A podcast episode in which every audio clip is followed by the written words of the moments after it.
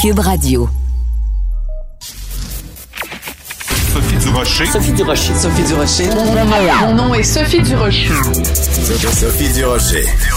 Des opinions éclairantes qui font la différence. Cube Radio.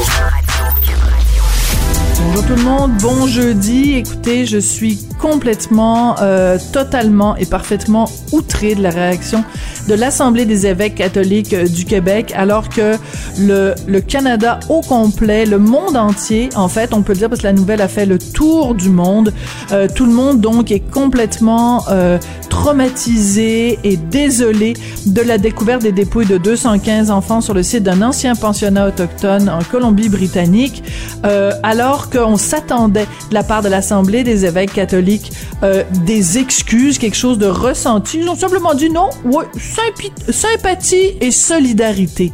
Vraiment, là, alors qu'on sait le rôle euh, des, prêtres catholiques dans cette, euh, euh, ce drame épouvantable qui s'est déroulé dans les pensionnats, on se serait attendu à des excuses en bonne et due forme. Vraiment. Ben voyons donc. De la culture aux affaires publiques. Vous écoutez Sophie Durocher. Cube Radio. Bon, après le Popcorn Gate, est-ce qu'on va assister au Hold Up Gate? Je vous explique euh, pourquoi ça implique Vincent Goudzo, entrepreneur et président des cinémas Goudzo. On se souvient du Popcorn Gate quand il avait dit, ben moi, je n'ouvre pas mes cinémas tant que j'ai pas le droit de vendre du popcorn.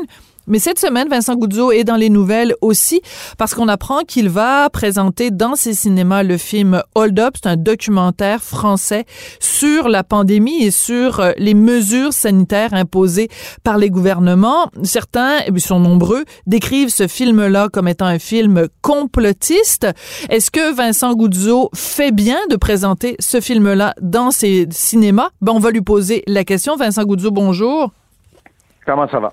Ben moi ça va très bien, Euh, Vincent. euh, on a l'impression que euh, chaque semaine il y a une goudzo controverse. Cette fois-ci, c'est euh, la question de ta responsabilité. D'abord, j'aimerais que tu nous expliques pourquoi toi tu as décidé de présenter ce documentaire-là, qui est très très très plus que controversé, il est décrié, dénoncé par plein de scientifiques euh, qui disent que c'est irresponsable d'avoir fait ce film-là. Et il est même, euh, il est même banni en France, dans le sens qu'il a été euh, euh, censuré, que, interdit d'être vu publiquement, même sur les réseaux sociaux en France comme tel. Ça, c'est vrai. Donc, la raison pourquoi j'ai décidé de le présenter, c'est parce que je pense qu'il faut se rappeler que c'est pas à un opérateur de salle de cinéma ou un président de compagnie de décider qu'est-ce que le monde peut ou ne peuvent pas voir comme tel. J'ai 18 salles dans certains complexes. Et puisque la personne qui ultimement décide si on a le droit ou pas de présenter un film en public et euh, se faire rémunérer pour le présenter, c'est la régie du cinéma qui appartient au gouvernement québécois et dans ce cas ici du gouvernement de M. Legault. Donc, c'est eux qui ont le droit d'interdire le film, eux ont le droit d'imposer une catégorie d'âge, etc., etc.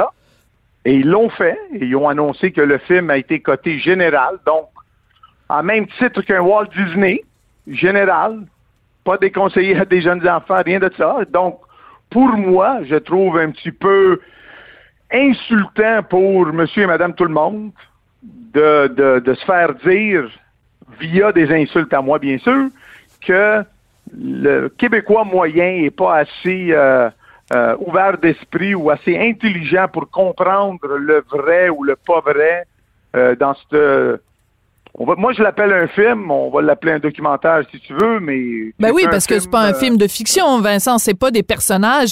C'est un documentaire qui donne la parole à euh, différents intervenants qui sont eux-mêmes controversés. Je te donne juste un exemple. Euh, une des personnes à qui on donne la parole, elle s'appelle Alexandra Henrion-Caude. C'est une généticienne. Elle était euh, chercheuse à l'INSERM. C'est l'équivalent de l'Institut de recherche scientifique en France.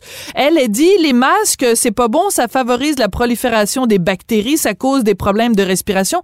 C'est totalement faux. Et euh, l'institut donc de recherche en France s'est désolidarisé de cette femme-là. Donc c'est un documentaire qui donne la parole à des gens qui disent des niaiseries. À un moment donné dans le documentaire, on dit qu'il y a des camps euh, pour les euh, malades, des camps de détention pour malades au Canada. C'est une fausseté. Donc, toi, en présentant ce film-là, tu donnes de la visibilité à des fake news. Tu fais de la désinformation, Vincent. Non, non. Qu'est-ce que je suis en train de faire en donnant la visibilité à ce film-là?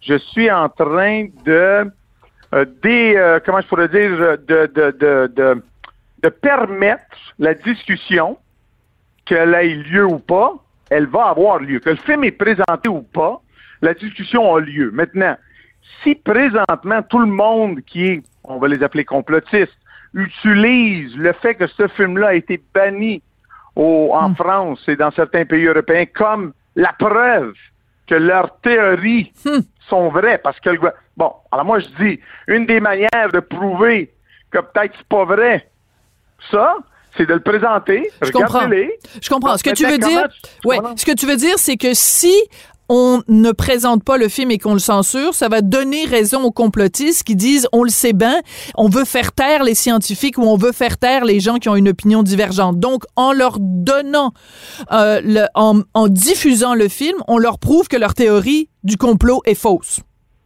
Premièrement. Deuxièmement, il faut se rappeler que dans mon cas, moi, diffuser veut dire mettre dans une salle de cinéma et tu dois payer pour venir le voir. Donc, c'est pas comme si j'ai, moi, payé pour euh, faire voir le film, mettons, à des universitaires pour que eux fassent...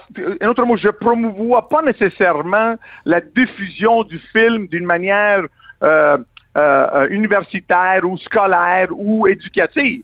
Moi, je l'ai mis là, je présente le film, et le même argument qu'on a utilisé avec un évêque de, la congrégation de Montréal qui avait décrié avec mon père que jouer le film La, dernière tentation du Christ était anti-chrétien ou anti-catholique, mon père a dit, écoutez, je suis catholique, moi je peux croire qu'est-ce que je veux croire, mais je ne peux pas, moi, interdire à d'autres d'avoir des théories du, de, de, de, farfelu ou pas farfelu. Et faut se rappeler que le Da Vinci Code, c'est rien d'autre qu'une manière un petit peu plus moins euh, offusquante, mettons, pour les catholiques, de dire la même chose que la, The Last Temptation of Christ a, fait. Oui, mais la dernière tentation du Christ, c'est un film de fiction. Le Code da Vinci, c'est un livre de, de c'est un, un, roman, puis ensuite ça a été fait en film. Ce sont des fictions. Donc tout le monde est capable de comprendre la différence entre un film. Non, non, non, non, Sophie. Oh non, non, je suis pas d'accord. Je vais dire pourquoi, Sophie, je suis pas d'accord avec toi. Parce que j'ai malheureusement pour moi une cousine qui est une complotiste.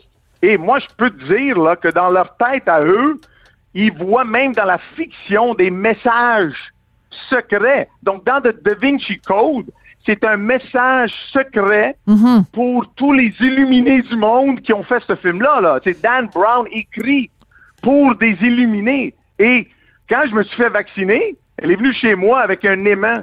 Puis elle voulait, elle voulait faire coller l'aimant à mon bras où j'ai été vacciné. quand l'aimant n'a pas collé, oh ouais, ben, quand ça n'a pas collé, Qu'est-ce qu'elle a dit? Elle a dit, ah, je le savais. Qu'est-ce que tu savais? Dit, tu t'es fait injecter avec de l'eau, toi. Hein? T'as fait semblant. Parce que nous, le peuple, on... hey, honnêtement, oh. là, va-t'en, parce que, ben, mais c'est OK, mais ta cousine, ta cousine, elle va aller voir le film euh, Hold Up euh, dans ton cinéma. Donc, moi, ce que je veux savoir, là, à la base, Vincent, c'est, euh, est-ce que tu tu diffuses ce film-là juste pour faire de la provocation? Regarde, je fais une entrevue avec toi aujourd'hui. Il y a eu un texte dans le journal euh, de Montréal, journal de Québec à ce sujet-là. C'est un très bon coup de pub pour toi parce qu'on parle de tes cinémas. Il y a des gens qui vont entendre parler de ça, qui vont se dire, bon, ben, moi, je veux aller, tu sais, je veux dire, est-ce que tu le fais purement par provocation? Non, je le fais parce que qu'est-ce que je veux que le Québec réalise entier? C'est qu'on ne peut pas prétendre d'être tolérant et dire à ceux qui ne sont pas de la même opinion que nous de se taire. Ça, c'est la première chose. Deuxièmement, moi, je l'ai vu, le film. Avant de l'envoyer à la régie du cinéma, puis le faire viser, comme on dit, donner une catégorie d'âge. Moi, je l'ai revu, le film. Puis, Et moi, ben, moi, je veux dire, après 2 heures et 40 minutes, moi, je me suis dit, OK, il est où le, il est où le, le, le, le- comment je pourrais dire, where's the shooting gun? C'est où le, le- la preuve? ah, OK. Moi, je suis pas parti de là à dire, ah, il y a une preuve hors de tout ça. Je me suis dit, ouais, c'est des théories que j'ai déjà lues sur l'Internet. Un autre mot, pour ceux qui pensent que une fois qu'on présente ce film-là, il va y avoir une baisse du taux de vaccination, vous êtes farfelus d'en- à croire ça. Pour ceux qui croient va avoir, que le gouvernement CA- de, la CAQ va tomber après qu'on a vu ce film-là parce qu'il va avoir il rêve en couleur, là. Le film n'est pas assez controversé. Puis il faut se rappeler, parce qu'il y a du monde qui m'ont envoyé des bêtises sur mon courriel, mais il faut se rappeler que juste parce que quelque chose est coté documentaire, ça veut pas dire que tout le monde croit que c'est vrai. La preuve de ça, c'est, je suis sûr qu'il y a des documentaires palestiniens et des documentaires israéliens. Et les deux côtés doivent dire qu'eux ont raison dans ce conflit éternel qui paraît Ouais. jamais pouvoir finir. Oui, Donc, et puis on peut dire aussi Oh. qu'il y a plein de documentaires de Michael Moore euh, où les gens se sont installés puis ont détruit un par un les arguments de Michael Moore en disant ça c'est pas vrai, ça c'est pas vrai, ça c'est pas vrai. Écoute, puisqu'on parle de ce film-là, euh, Vincent, je trouve que c'est important. Évidemment, on va écouter un petit extrait. J'ai fait un montage. Euh, en fait, mon collègue Jean-François Roy, la mise en onde, a fait un montage à travers la, la bande-annonce du film. Donc évidemment, c'est une minute là, c'est pas deux, deux heures quarante, mais ça nous donne une idée du ton et des propos dans ce documentaire-là. La seule question qui vaille, c'est comment est-ce qu'on peut expliquer cette surenchère de mesures expérimentales Confinement d'une population saine, jamais fait auparavant. Port du masque généralisé euh, à des personnes en bonne santé, jamais fait auparavant. Le masque, ça- les études montrent que ça marche pas trop là-dessus. Accélération d'une procédure de euh, mise au point vaccinale, jamais fait auparavant. C'est un objectif politique, ce n'est pas un objectif médical. Chaque fois que nous perdons une part de liberté au nom de la sécurité, au nom de la santé, on ne les retrouve plus. Bon, alors cette idée-là, là, que quand on suspend les libertés euh, individuelles euh, pour un temps, ben c'est jamais pour un temps seulement. En général, ce manque de liberté-là reste. Euh, L'idée que les décisions sont prises sur une base politique plutôt que sur une base scientifique, ça c'est un argument qu'on a très souvent entendu et qui se défend. Il y a en effet des décisions, on l'a vu.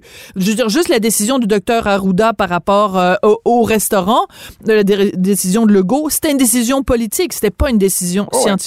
Donc, il y a certains des propos dans ce documentaire-là qui sont des propos qu'on a entendus soit dans des commentateurs, dans les journaux, soit par des gens comme euh, Maxime Bernier, des gens comme Éric Duhem, des gens comme euh, Lucie Laurier. Donc, il y a, il y a certains de ces propos-là qui peuvent être sensés, il y a des certains de ces propos-là qui peuvent être des coucous. Euh, comment on, on, on fait la part des choses? Est-ce que toi, ton ton ton idée, c'est de dire ben moi, peu importe, je, fais juste montrer le film, puis les gens se feront leur propre opinion.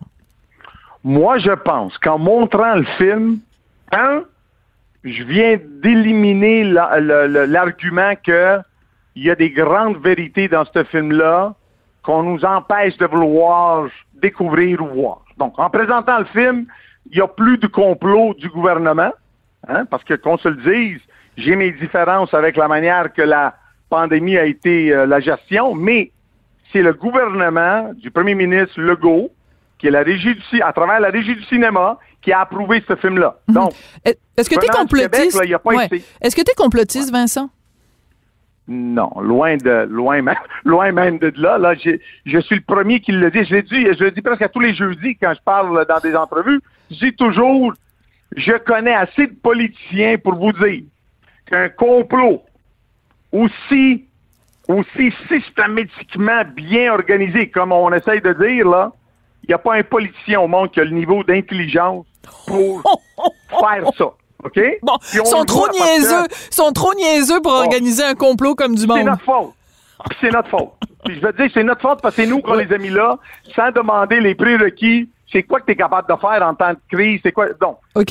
Vincent, Vincent, je veux avoir. Ouais, OK. Non, t'es pas complotiste, mais tu, tu, tu, tu, poses des questions et tu remets en question certaines décisions de mesures sanitaires du gouvernement. Écoute, Vincent, je veux euh, savoir autre chose. Euh, est-ce que c'est toi qui diffuse le film? C'est, quoi? T'as entendu parler de ce film-là? Des gens t'ont appelé en disant, nous, on aimerait ça que tu le présentes dans tes cinémas. Puis là, t'as appelé le distributeur, le producteur de ce film-là. C'est quoi tes liens avec ce film-là, à part le fait que tu les mets dans ton cinéma? Non, moi, je le mets dans mon cinéma. Le producteur m'a appelé. Euh, parce qu'il y avait un collègue à lui français de France ici, puis il voulait nous faire, il voulait qu'on on montre le film. Je disais pas de problème, je vais le montrer le film. Et donc, comme arrive avec beaucoup de films de petits distributeurs, des fois étrangers, qui n'ont pas de, de, comment je pourrais dire, qui n'ont pas de, de licence au Québec, mhm. c'est ça. J'utilise une licence de distributeur que Cinéma Guzzo détient mais comme tel, le film, je l'ai pas distribué comme je suis en train de distribuer, mettons, euh, livré chez vous, que je l'ai offert à tous les cinémas du Québec.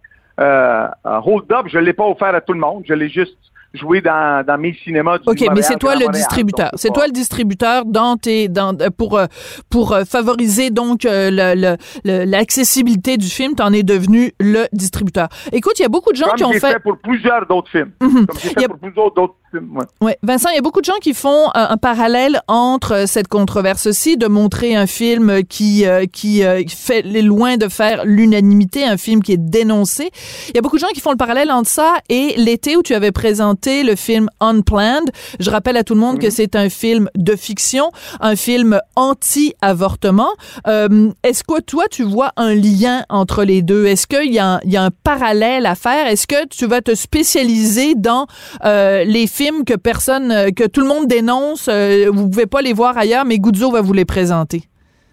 Je pense pas que je vais me spécialiser dans ça, mais je peux te dire que quand j'ai joué La Passion du Christ, j'ai eu un paquet d'appels d'organisations juives qui voulaient pas qu'on présente le film parce que dans le film, on dénonce, on dénonçait que les grands prêtres ou les grands rabbins hébreux avaient, eux, trahi Jésus-Christ et donné Jésus-Christ euh, pour se faire crucifier à Pontas Pilate. Donc, par conséquent, on l'a joué. Donc, on l'a joué, le film. Et donc, moi, je suis un, un fervent croyeur, croyant que le jour que c'est moi qui va limiter qu'est-ce que quelqu'un peut dire ou pas dire, c'est le jour que j'ouvre la porte qu'un jour quelqu'un va me le dire à moi. Et en tant que Québécois, je pense qu'il faut qu'on se rappelle qu'on est d'un côté une minorité en Amérique du Nord, puis on veut nous dire que notre culture, mettons, est à risque, hein? Mais je suis sûr qu'il doit y avoir des anglophones puis des allophones au Québec qui doivent avoir une théorie qu'on est zozo, là, puis c'est pas vrai que notre culture est à risque. Et donc, mais ça reste, ça change pas le fait qu'on a le droit de le dire, on a le droit de se défendre, on a le droit d'argumenter. Et en faisant ce geste-là, on permet à d'autres de comprendre le pourquoi on est comme on est, pourquoi on a... Et ça nous donne la possibilité de répondre à ces personnes-là et dire, regarde, je te l'ai montré, ton film. Je l'ai diffusé. Mm-hmm. Maintenant, explique-moi en quoi ce film-là il te donne raison que, mettons, le premier ministre, c'est un, c'est un gars qui, qui a volé de l'argent. Parce que, tu sais, des fois, on dit des conneries, hein, puis, et on va remarquer que j'ai été critique du premier ministre du Québec. Mais j'ai jamais accusé là de, de, choses comme voler de l'argent ou toutes les choses qu'on entend des fois sur lui sur les médias sociaux. Donc, faut être logique. Et pour défrustrer le monde, des fois, il faut les laisser parler. Laisse-les se défouler, puis après qu'ils se sont calmés, tu dis là, tu t'es calmé, là, t'as pris une pilule, là. Là, c'est quoi ton problème avec cette affaire-là? Ça marche pas. Vincent, Vincent, on va se quitter parce que ça fait, ça. fait déjà un bon petit moment, là. On a, on a dépassé le temps que je prends habituellement pour parler à mes invités. Euh, juste euh, très, très, très brièvement, si t'es capable. Euh, pourquoi est-ce que les gens devraient aller voir ce film-là? Si toi-même tu dis que de toute façon ça a pas ça a pas réussi à te convaincre puis à te faire changer d'avis donc pour c'est quoi l'intérêt de voir ce film-là d'abord? Ben, c'est justement pour essayer de comprendre mieux pourquoi les complotistes C'est quoi qui a convaincu certains complotistes Mais oui, mais c'est des oiseaux. Pourquoi, pourquoi je, je paierais Je sais pas. Ils sont devenus... Mais pourquoi je passerais trois heures pour aller voir Ah, ouais. Bon, OK. pourquoi ils sont devenus zozos? C'est qu'il faut avoir une empathie des fois pour du monde et dire, écoute, y a-tu un problème de santé mentale? Y a-tu comme, je sais pas, mais des fois, il faut juste donner la chance aux coureurs et dire écoute. Moi, j'ai pas trois heures à perdre. Moi, j'ai pas trois heures à perdre. Puis ça coûte combien maintenant aller voir un film chez toi? Ça coûte 12 dollars. Bon, ben j'ai pas 12 dollars à perdre, puis j'ai pas 2h40 à perdre. Euh, mais euh, s'il y en a qui ont, qui ont, qui ont envie d'y aller, ben écoute, euh, ils sauront ils sauront où le trouver. Vincent, euh, une chose qu'on peut dire, en tout cas, c'est que tu te défiles jamais. Chaque fois qu'on te lance une invitation, tu acceptes de venir discuter et débattre. Et ça, euh, c'est très apprécié. Merci beaucoup, Vincent. Merci à toi. Bye bye. Vincent Goudzo, entrepreneur, président des cinémas Goudzo. Donc, si ça vous tente euh, de dépenser 12 dollars et 2h40, si vous avez du temps à perdre pour aller euh, vous faire dire que, euh, ben, les gouvernements, c'est des grands vilains, puis les vaccins, la COVID, c'est juste une petite grippette de rien du tout. Ben, écoutez, restez donc chez vous, puis allez voir sur Internet. Si vous voulez entendre des niaiseries, il y en a plein sur Internet.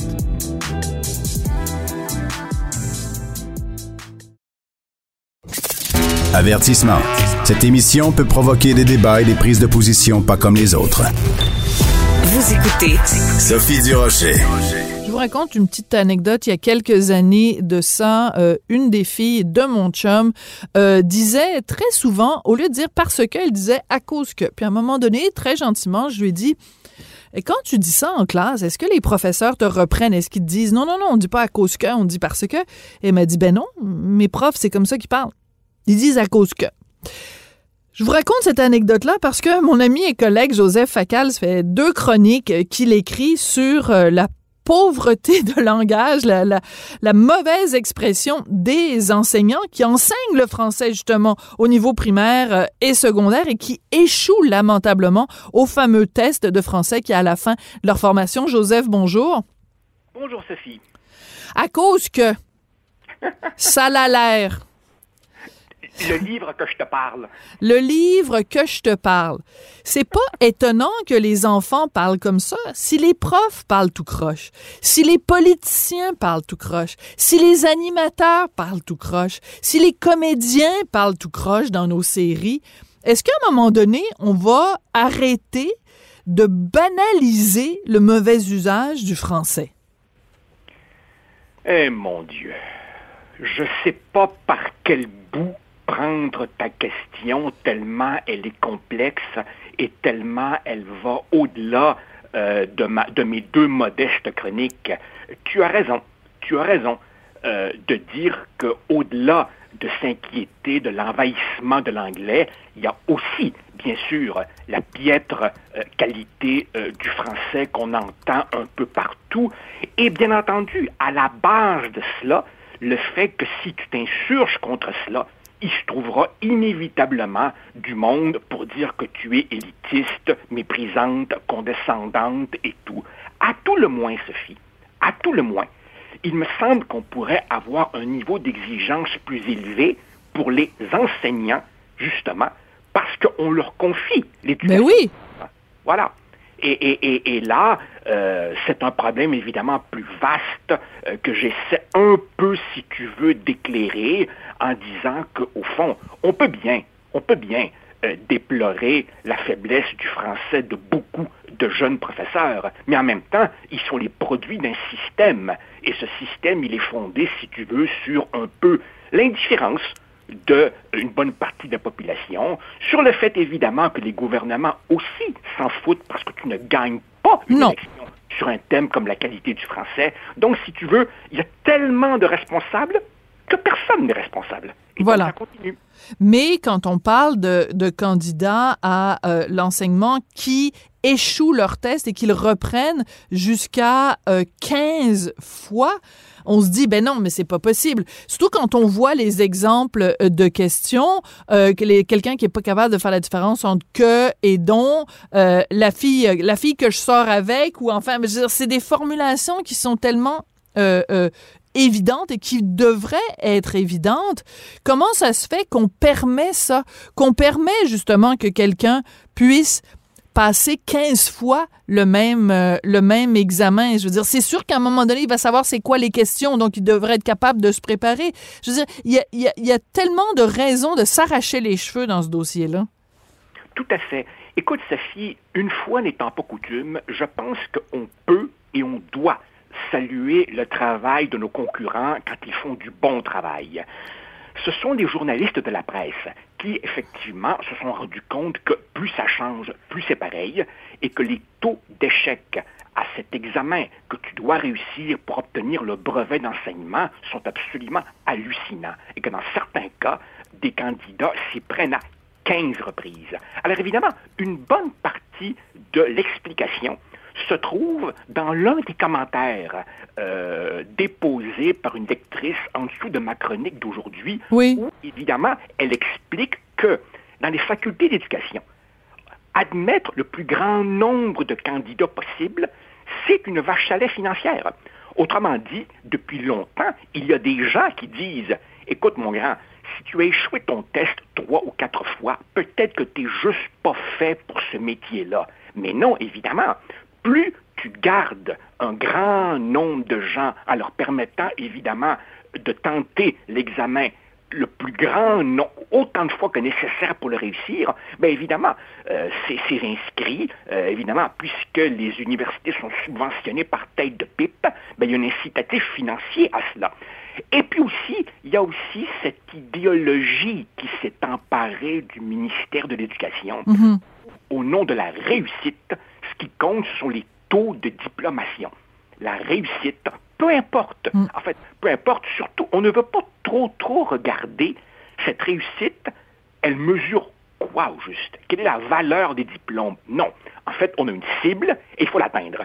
Et pour atteindre la cible, bien évidemment, on baisse les critères de fois en fois en fois.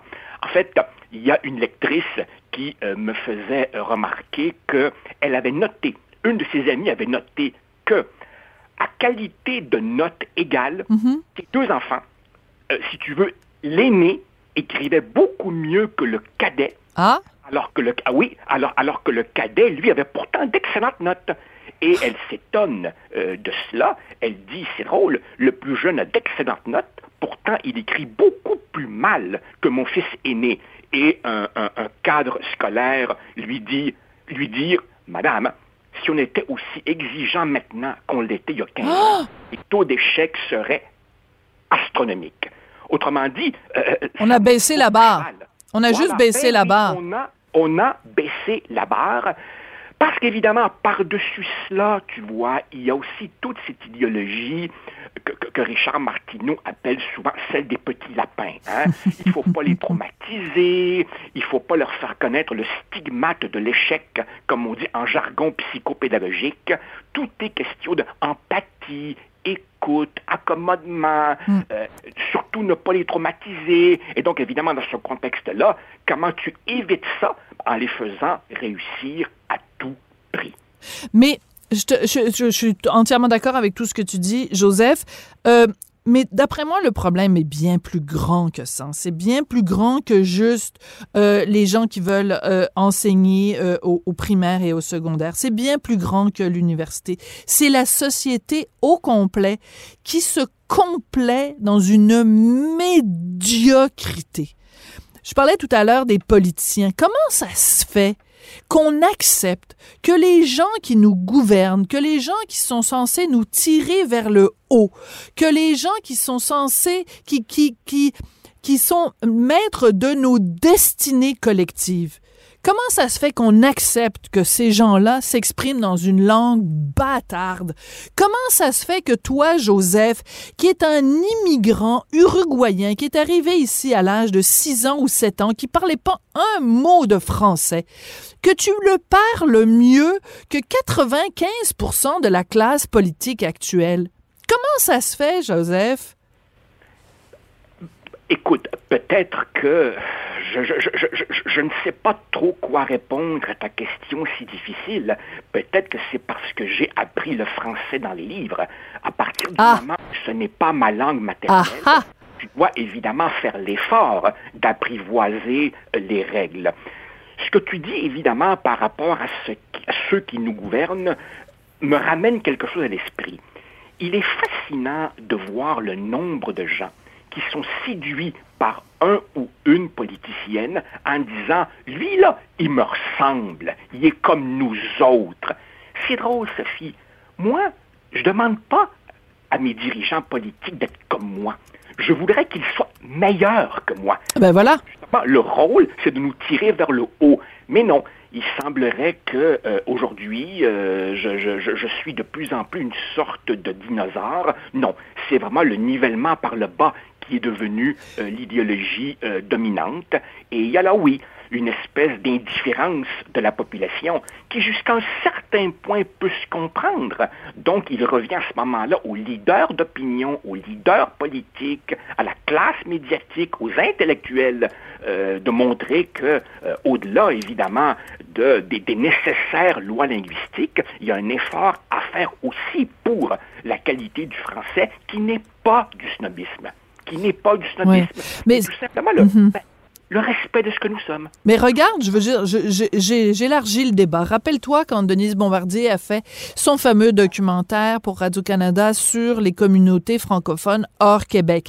À un moment donné, elle est avec deux jeunes et il y en a un qui dit euh, euh, supporter euh, telle communauté. Et Denise se retourne vers le jeune homme en lui disant, je suis désolée de vous dire ça, mais vous venez de faire un anglicisme. En français, on dit pas supporter, on dit appuyer. Elle s'est tellement fait tomber sur la tomate alors que elle avait parfaitement raison. En français, on dit pas supporter, on dit appuyer. Supporter, on l'utilise mais dans un autre contexte. Elle est passée pour une snob, elle s'est fait traiter de vieille emmerdeuse, elle est alors qu'elle faisait simplement souligner une faute de français. Mais ça se fait même plus aujourd'hui. T'as même plus le droit de souligner la faute de français de quelqu'un. T'es un arriéré, t'es un emmerdeur, t'es un empêcheur de parler n'importe comment en rond. Je veux dire, c'est ça qui m'agace, moi. Puis en plus, moi, j'ai un accent français. Fait qu'écoute, là, c'est comme euh, j'ai deux, deux strikes contre moi, là, comme au baseball, là. Écoute, là, si en plus tu reprends les gens qui font des fautes de français, puis t'as un accent français, là. Ouf. Puisque tu es sur le thème des fautes de français, euh, encore une fois, un autre commentaire d'une lectrice particulièrement allumée euh, me vient en tête. Elle me rapporte qu'à l'UCAM, pour ne pas la nommer, dans la faculté d'éducation, l'association étudiante a négocié et obtenu qu'un étudiant ne puisse pas perdre plus de 20% de la note pour faute de français. Alors évidemment, à partir du moment où, si tu veux... Attends, rappelle-moi, c'est dans quelle faculté, là? Points que tu peux perdre, et limité à 20% tu peux littéralement plus échouer. Tu comprends? Autrement dit, s'impose une sorte de droit à la réussite. Si j'ai payé, on n'a pas le droit de me faire échouer. Alors évidemment, ça donne ce que ça donne. Mais rappelle-moi, c'est dans quelle faculté? À l'UCAM, à la faculté d'éducation.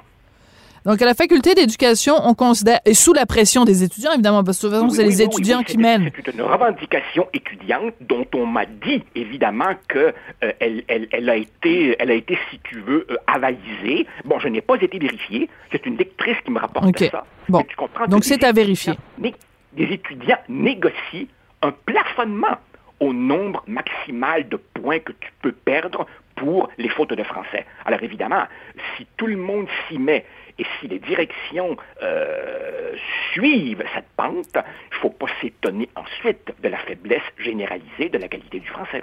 Ouais. Jean, euh, merci beaucoup. Euh, ça a l'air que euh, si on aurait euh, passé plus de temps à cause que j'avais plus de temps, on doit s'arrêter là. Merci beaucoup, Joseph. C'est moi qui te remercie. À la prochaine chicane. Joseph Facal, chroniqueur au Journal de Montréal, Journal de Québec. Vous pouvez lire donc ces deux dernières chroniques qui parlent justement de ce, ce délabrement de la langue française parlée par les futurs enseignants. au primaire et au secondaire. Et je veux dire, on se prépare une belle génération.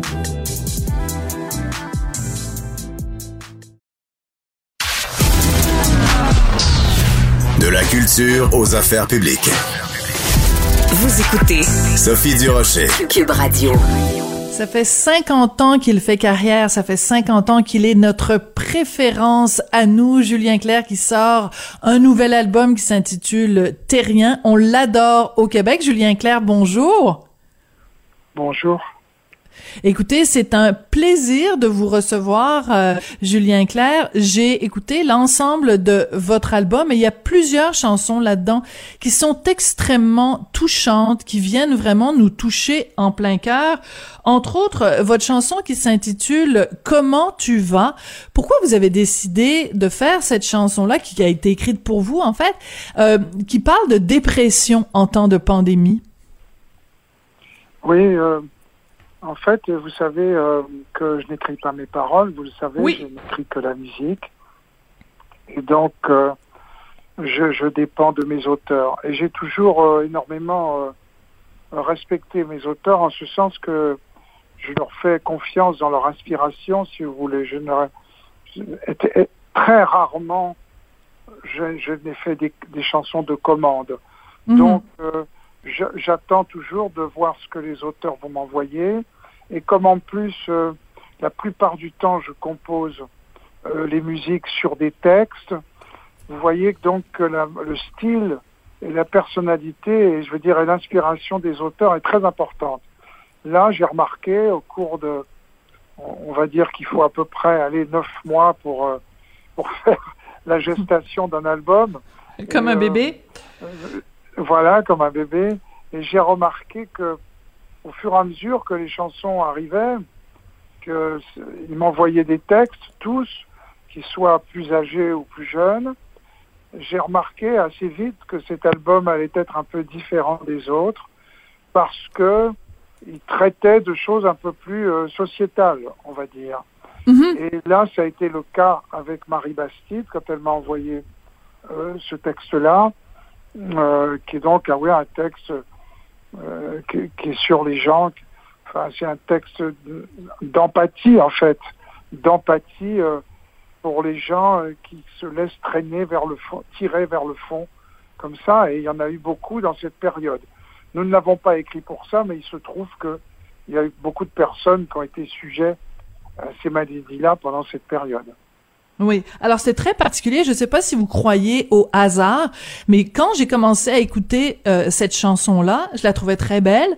Et à un moment donné, je me suis dit dans ma tête, mais c'est un peu la version Julien Clerc du Mal de vivre de Barbara. Et juste à ce moment-là dans la chanson, vous dites, c'est comme le mal de vivre de Barbara. Alors je ne sais pas si vous Alors, avez faut... lu. non, mais vous savez, il faut dire, il faut dire que il y a beaucoup de textes de femmes dans cet album. Oui. C'est le cas de celui-là. Et à peu près toutes ces jeunes femmes qui ont écrit dans l'album, on peut dire que ce sont des enfants de Barbara, parce que vous avez aujourd'hui toute une génération de jeunes euh, auteurs, autrices, si vous voulez, compositeurs, compositrices, euh, qui sont tout à fait, moi je les considère comme les enfants de Barbara. Elles ont été marquées par le travail euh, et même, je dirais, la personnalité de Barbara.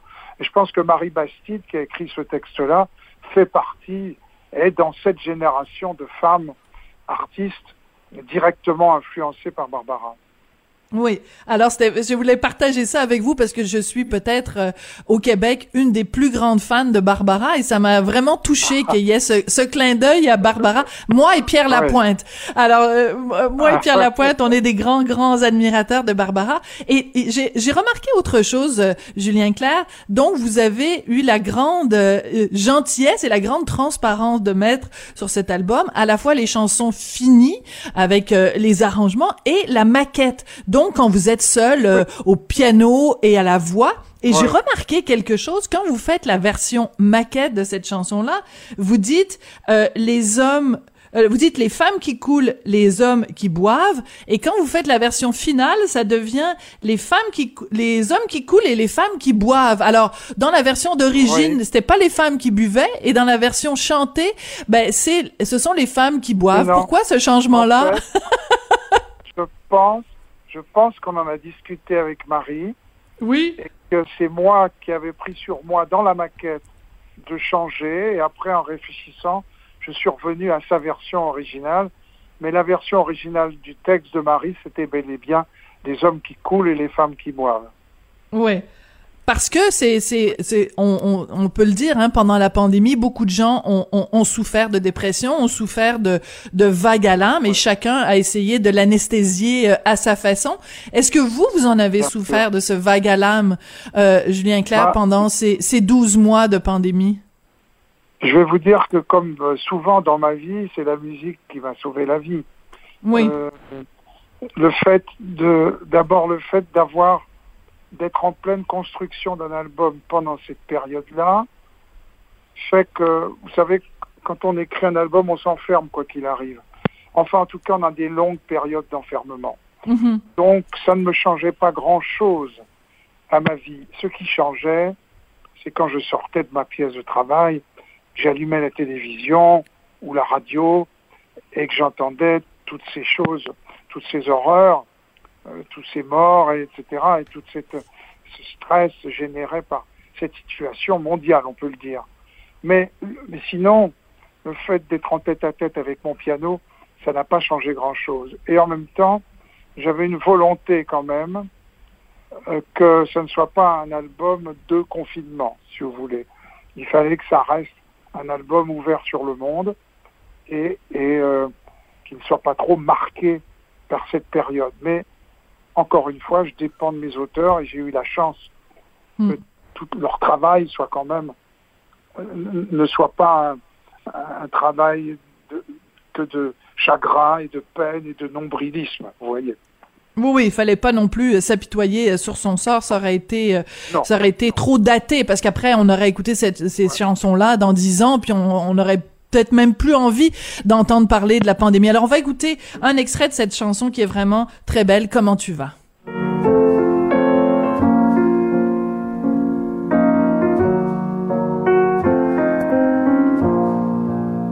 Combien sont-ils ceux qui se noient? Des hommes qui coulent, des femmes qui boivent Combien sont-ils autour de nous. À quelques mètres, à bout de bras. Julien Kerr, il y a plusieurs années de ça, vous aviez chanté une chanson qui est peut-être une de mes chansons préférées de toute l'histoire de la chanson française. C'est Utile, la chanson que vous aviez faite avec euh, Feu Étienne Rodagil. Et dans cette, euh, cette chanson-là, vous disiez l'importance d'avoir des chansons qui, qui marquent.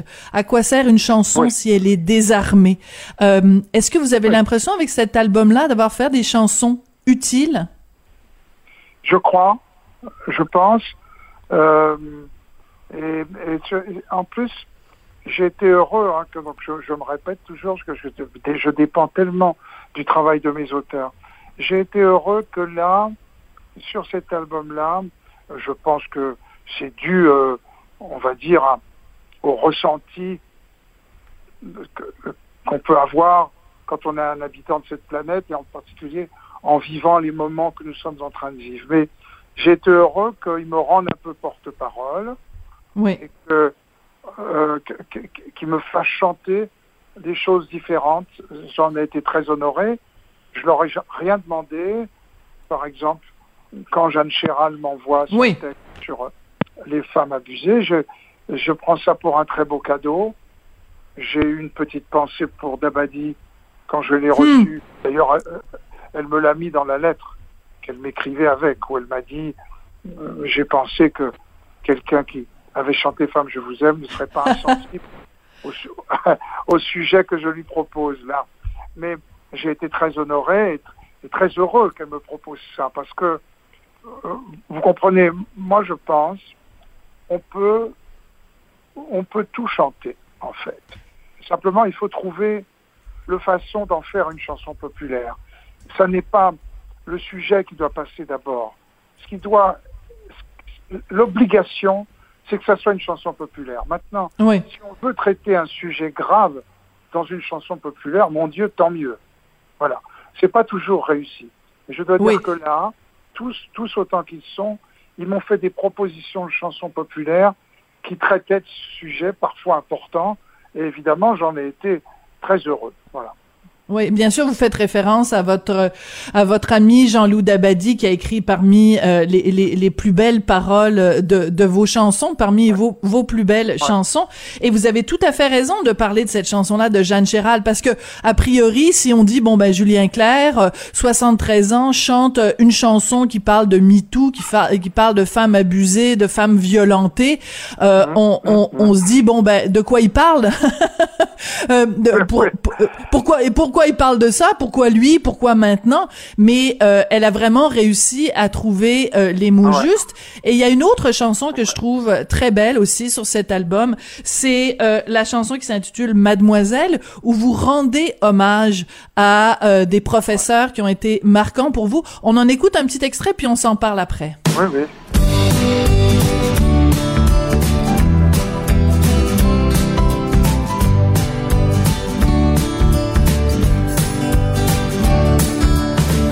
Mademoiselle qui m'avait appris les rois de France et mon pays, les grandes cités industrielles, les montagnes, les neiges éternelles, ma reconnaissance infinie. C'est tellement important de dire aux professeurs, aux maîtresses, aux maîtres qui nous ont enseigné à quel point ils ont été marquants. Et bon, je sais que c'est pas vous ah qui écrivez les paroles, mais quand même, à un moment donné dans la chanson, vous dites, je pense à vous dès que j'écris. Eh, est-ce que, est-ce que c'est vrai euh, que, que vous, ou c'est seulement une, ce que vous dites dans la chanson, mais est-ce que réellement vous pensez, euh, quand vous composez, quand vous chantez des chansons, que vous pensez à ce que vous ont appris vos professeurs? Alors là, c'est une chanson, j'ai envie de dire, sur les, les, les maîtres, euh, les maîtresses en particulier de l'école primaire. Hein. Euh, oui. Je crois que euh, Barbelivien, qui a écrit les paroles, il est de ma génération. C'est tout à fait l'idée et le souvenir que nous avons des enseignantes de l'école primaire dans notre temps, dans notre temps à nous.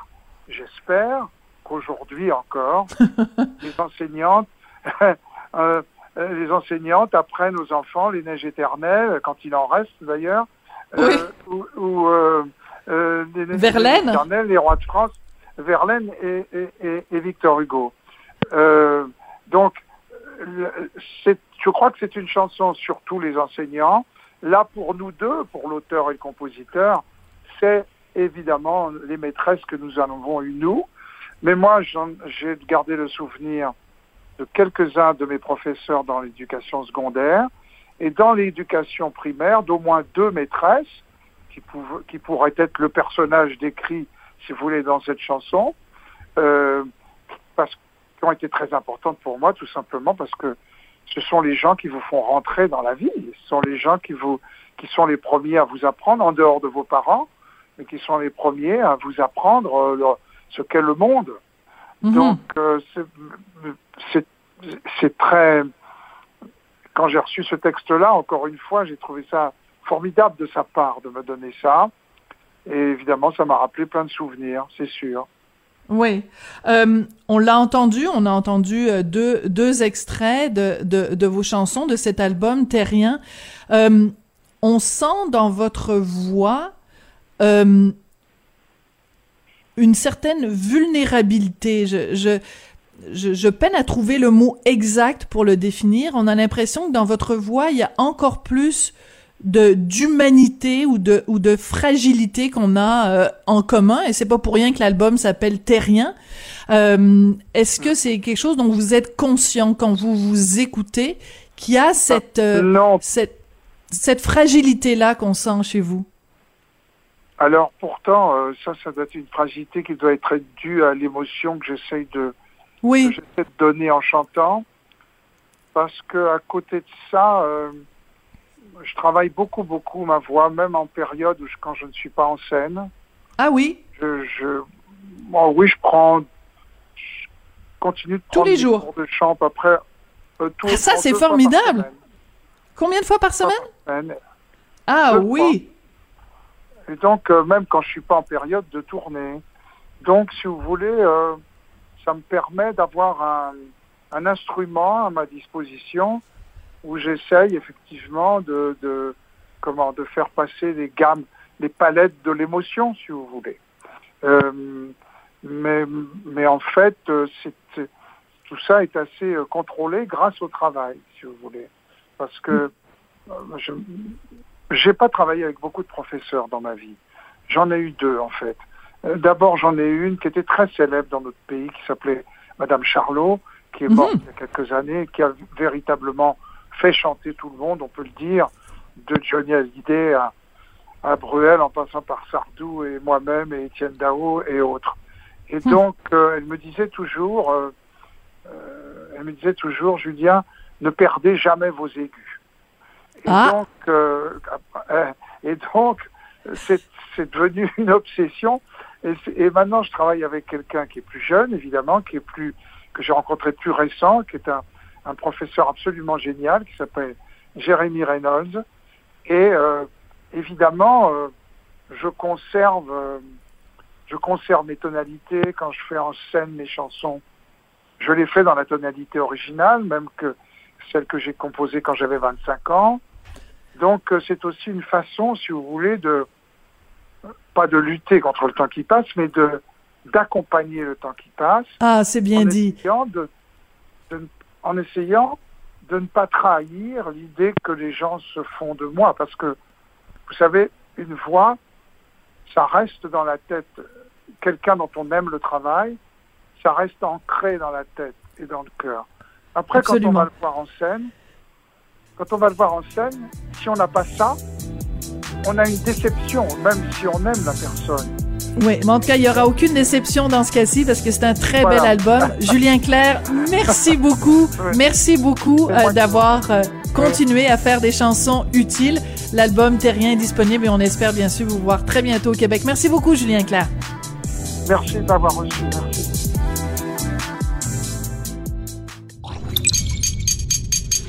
Radio.